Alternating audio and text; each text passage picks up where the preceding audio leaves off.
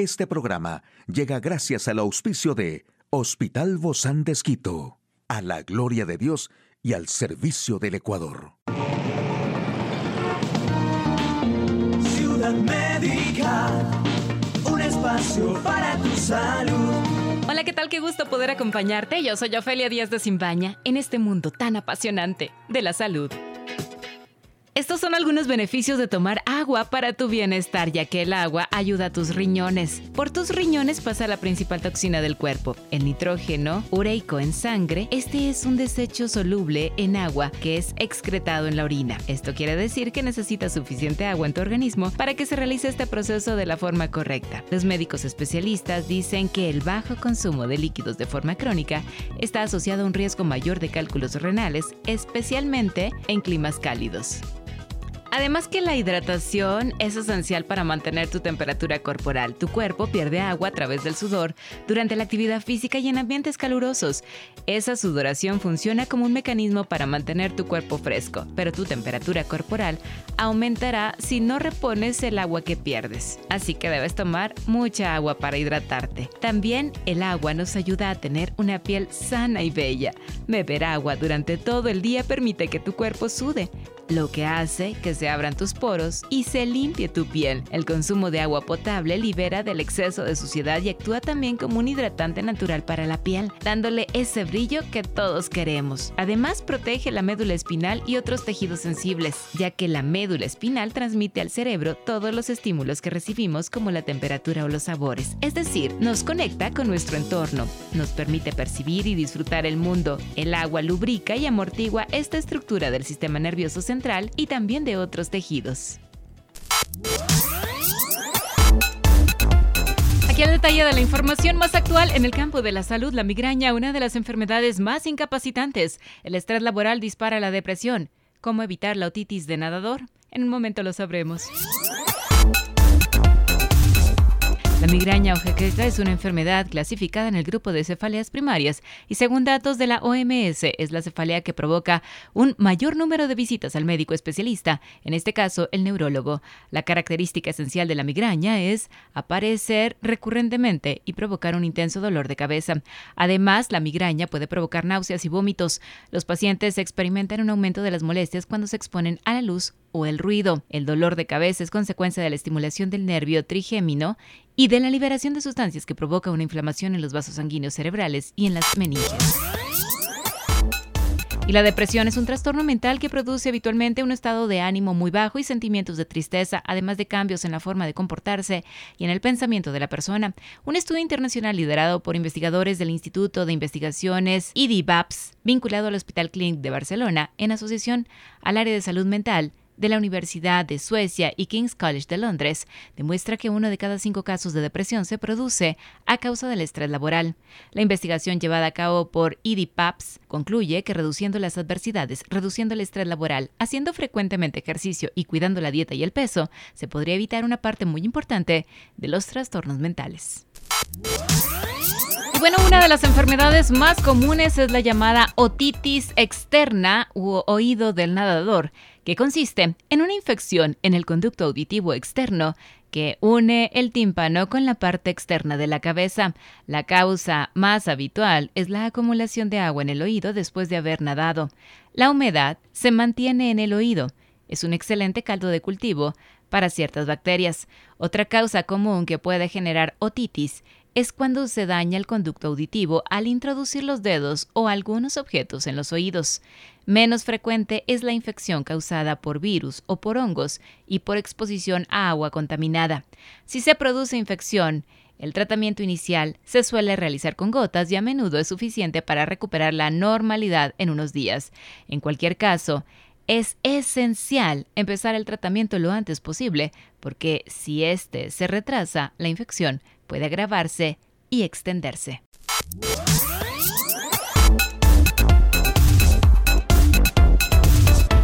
Hoy en Médico Directo hablaremos un tema que es bastante delicado, así es que muchísimo cuidado con la gente que está a tu alrededor para que este tema pueda ser bien percibido de la forma más correcta. ¿Cuáles son las consecuencias psicológicas para la familia de aquella persona que ha pasado o que ha vivido un suicidio. Una charla amigable con nuestro invitado.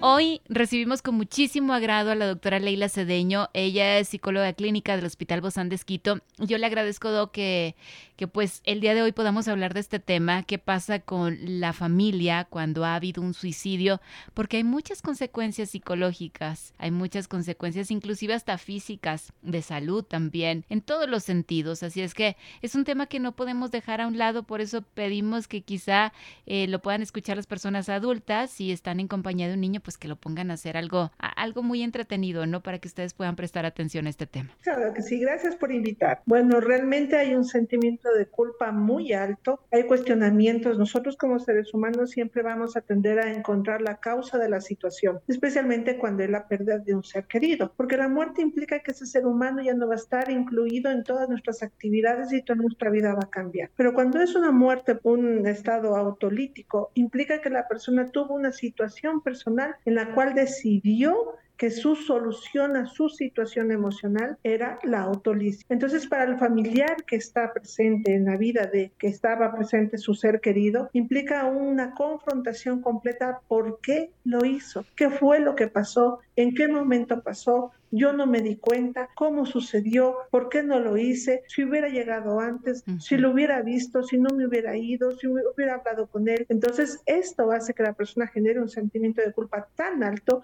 y que se quede un duelo abierto y no resuelto. Ese sentimiento de culpabilidad puede estar ligado con la tristeza y al mismo tiempo con la rabia, ¿no, Doc? De saber que, que no, no, se, no, no se pudo impedir. Exactamente, rabia, impotencia, generan estados de depresión. Muchos de las familiares de las eh, personas con estados de autolisis, incluso con estados de intentos autolíticos, generan estrés postraumático porque se quedan con una incertidumbre, por qué lo hizo, si lo va a volver a hacer o no lo va a volver a hacer, con procesos ansiosos. Entonces tenemos que tomar en cuenta que hay una familia que queda con un proceso de duelo no resuelto, con trastornos emocionales en cada uno de sus integrantes, porque se genera no un duelo compartido, como todos, todos vamos a ser llamados por Dios y cuando muere un ser querido nos unimos en nuestro dolor, lo lloramos, lo recordamos, recordamos cómo ha sido su proceso de fallecimiento y vamos poco a poco saliendo, poco a poco y vamos haciendo un proceso de aceptación. Pero cuando hay un proceso de autolisis es diferente porque cada persona se aísla en su dolor. ¿Y qué fue lo que yo hice? ¿Qué fue lo que yo no hice? Es un cuestionamiento de uno con uno. Entonces ese es uno de los mayores errores cuando tenemos este tipo de procesos. Es más bien tenemos que abrirnos en nuestro dolor porque todos hemos perdido, perdimos un hijo, un hermano, un tío, una madre, un padre, un familiar. Hay un alto riesgo en cuando tenemos una situación autolítica que alguien más, por su tristeza tan profunda, en este, en este sentimiento de duelo, de pérdida, se venga a generar un proceso depresivo, un proceso ansioso tan alto que igual genere o piense, sí, si lo hizo mi ser querido, mi esposo, mi hijo, mi hermano, pues a lo mejor yo no tengo otra solución más que irme con él. Entonces también se corre el riesgo de que algún familiar detone otro proceso autolítico. Y también quiera mm, realizar lo mismo. Ahora, yo no puedo pasar por alto, y esta es una pregunta que inclusive usted me recordó, Doc, antes de la entrevista que lo habíamos hablado sobre este tema. ¿Cómo se considera a una persona que ha padecido un suicidio? ¿Es una persona valiente? O una persona que llegó al límite de la cobardía? No, no, cuando nosotros evaluamos, o sea, y esta es, esta es una pregunta que muchas personas se hacen, pero cuando se hace, se ha hecho una evaluación desde la sanidad, entonces la persona evalúa el acto. Entonces la persona dice, yo no podría hacerlo, porque eso significa ser un cobarde de no poder vivir. O yo sí podría hacerlo porque es enfrentarse a la muerte y poder hacerlo. Y no estamos evaluando el acto, no hemos tenido la capacidad alta de empatía de podernos poner en los zapatos de nuestro ser querido para comprender que no es acto de ni de cobardía ni de, ni de ser valiente, es una situación de crisis tan alta en el paciente que tiene una tristeza tan profunda, una desesperación tan alta llegan a estados de desesperanza, donde ya la persona ve que no hay una solución más en su vida, que lo único que desea es ya no sufrir, que ya lleva con una situación que no lo puede gestionar, que no puede canalizar sus emociones y sentimientos, y siente que la única alternativa es morirse para ya no sufrir, para ya no pensar, para ya no sentir, para ya no vivir.